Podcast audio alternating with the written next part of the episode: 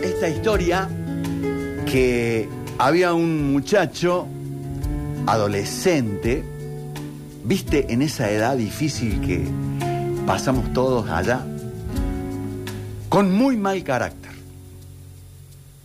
Entonces, su padre un día lo llamó y le dio un martillo y una bolsa llena de clavos.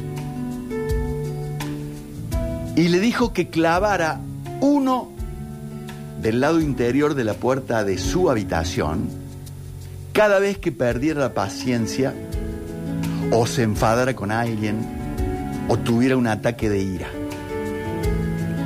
Bueno, el primer día el muchachito insertó más de 30 clavos.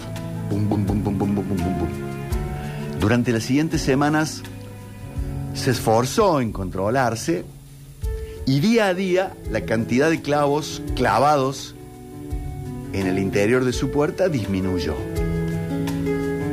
Había descubierto que era más fácil controlarse que martillar y clavar. Finalmente llegó un momento en que ya no necesitó más clavar clavos. Satisfecho fue a ver a su padre para contarle. El hombre, por supuesto, lo felicitó por el, por el esfuerzo, pero le solicitó que a partir de ese momento quitara un clavo por cada día que no perdiera la paciencia. Los días pasaron y finalmente pudo decirle a su padre, eh viejo, ya retiré todos los clavos. Entonces eh, el progenitor lo llevó hasta la puerta y le dijo, te has comportado muy bien, te felicito, pero mira cómo ha quedado la puerta, con todos esos agujeros. Esta puerta ya nunca será como antes. Lo mismo ocurre con, con, las personas. Si te pones a pensar cuando discutís con alguien y le decís palabras ofensivas, le dejas una herida. Podés clavarle una navaja a una persona y luego retirarla, pero va a quedar la herida. No importa las veces que pidas perdón, la injuria permanece.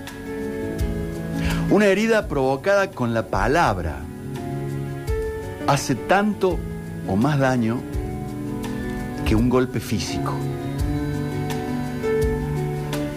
Las personas que encontramos en nuestro camino muchas veces están librando batallas emocionales que nosotros desconocemos. Y una palabra nuestra puede ayudar o profundizar esa situación. Sea amable siempre. No es necesario expresar todo lo que uno piensa, pero sí está bueno pensar lo que se dice. Demostrale a tus afectos cuánto los querés con palabras, con frases. Enseñale a quienes te rodean cuán gentil y cariñoso podés ser